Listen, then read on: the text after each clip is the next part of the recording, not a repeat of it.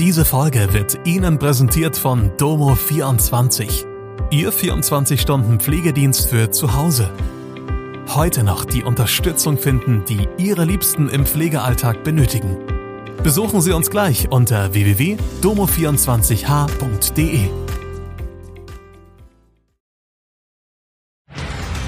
Hallo, das sind die Nachrichten von Mittwoch aus Mannheim und der Region. Schüsse auf Mann in Mannheim, Revision nach Urteil im Raserprozess, Ermittlungen zu Messerattacke. Nach den tödlichen Schüssen der Polizei am Samstag in Mannheim wird die Leiche des getöteten Mannes nun obduziert. Die Obduktion sei für den Mittwoch geplant, sagte ein Sprecher des Landeskriminalamtes Baden-Württemberg.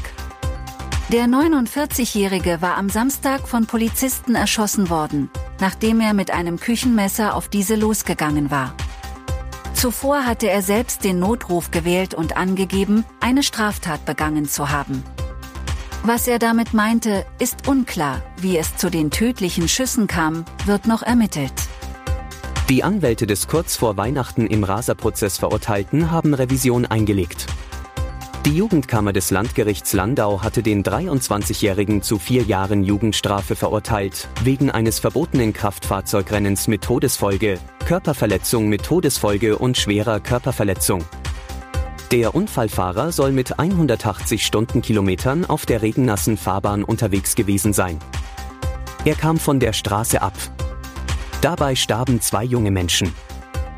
Noch unklar sind die Hintergründe für eine Messerattacke auf ein Ehepaar in Mannheim. Ein 42-Jähriger war am Freitagabend in eine Wohnung eingedrungen und hat auf einen Mann und eine Frau eingestochen. Beide kamen mit schweren Verletzungen in ein Krankenhaus.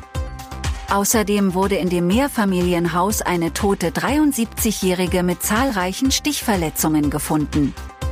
Gegen den Verdächtigen wird wegen des Verdachts des versuchten Mordes ermittelt. Er wurde nach der Tat festgenommen und kam in eine psychiatrische Einrichtung.